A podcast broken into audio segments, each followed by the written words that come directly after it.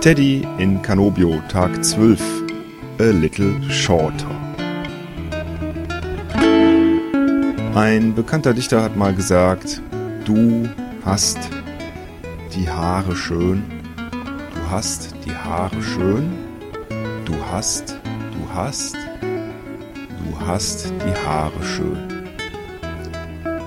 Ich glaube, mehr muss man dazu nicht sagen. Hallo Herr Müller. Seit Tagen habe ich es schon vor und heute ist es soweit. Ich gehe jetzt in den Laden von Coiffeur Carlo. Mir die Haare schneiden. Ich hoffe, äh, ich kann mein iPhone einfach offen hinlegen. Das wird ein Riesenspaß.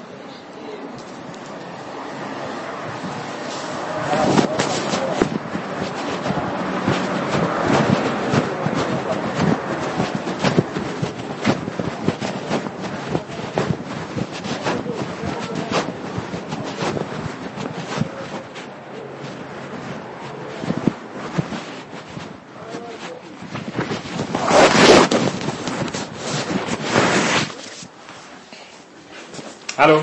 Ja, no, prego. Grazie. Il meglio di là, perché qui il meglio... Ah. Mettiamo di lì.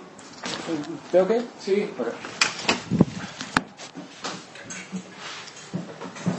Dica. Um, a little shorter?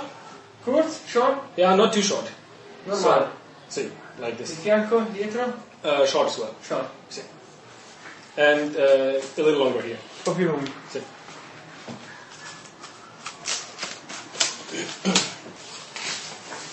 Chiari? Sì.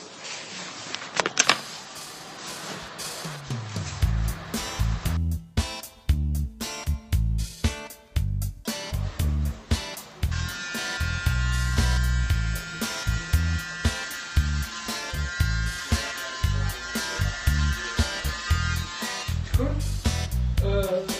Getting kinda shaggy. Yeah, the hair was way down in my eyes. I had a hard time seeing. I did not look like one of the guys. So I went down to the barber. He was a man with no sense of style. He looked at me kinda crazy and smiled a greasy little smile.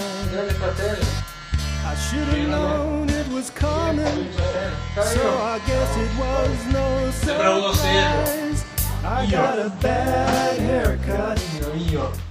It was over before I could speak. I got a bad haircut, and now I look like a freak.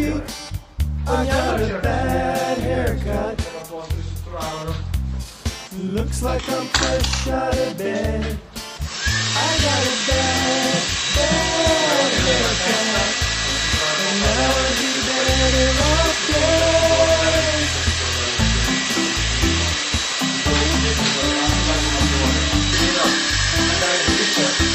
Alla fine...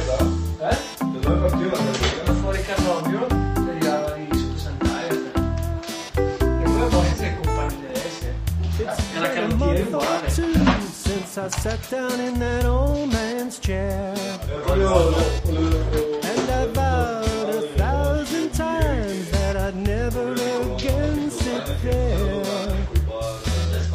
But my girl's been telling me I never look so sexy and sweet. la variante Carnovio, la variante Inter, la variante So I made an appointment. Yeah, I'm gonna end up back in that seat. Mancano via così, perdevi un'opera e perdevi il posto oggi, per una settimana avevi già un altro posto. Non devi fare sei mesi di residenza per un anno di residenza. Cosa fa di lavoro tuo figlio? Prego. Lavora a Wave, eh, fa, lavora su gruppi di continuità per la provincia due fuori processo diplomatico storico elettronico e telecomunicazione. Un anno e mezzo, non sono avanti l'università perché tutti i fatti dei suoi amici che sono andati non hanno neanche affettato lì perché eh, tra la impegnare perché non è che collegavano niente. Oltretutto a poi in Svizzera eh, l'aula di Merenza, cioè ti prendono fai sei, sei si dice assunto come operaio grazie. grazie. Mille ciao. ciao buona giornata. Ingegneria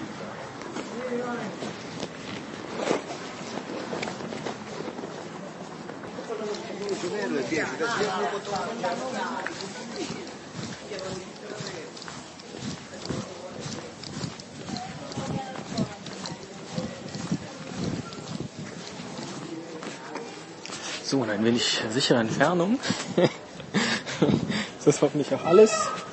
Äh, letztlich auf Band gelandet. Ich sage immer auf Band. Das war eine der abgefahrensten äh, Frisurrichtungen meines Lebens. Mir wurde ein bisschen anders, als er, nachdem er eigentlich schon alles frisiert hatte, also mir die Haare erst mit dem Langhaarschneider, dann mit dem mit der Schere geschnitten hatte, er meine Haare nochmal nass machte, um sie dann nochmal mit dem Rasiermesser auf dem Kopf entlang. Äh, also für eine Sekunde dachte ich, er jetzt machte mir die Glatze. Und ich rieche wie ein Iltis.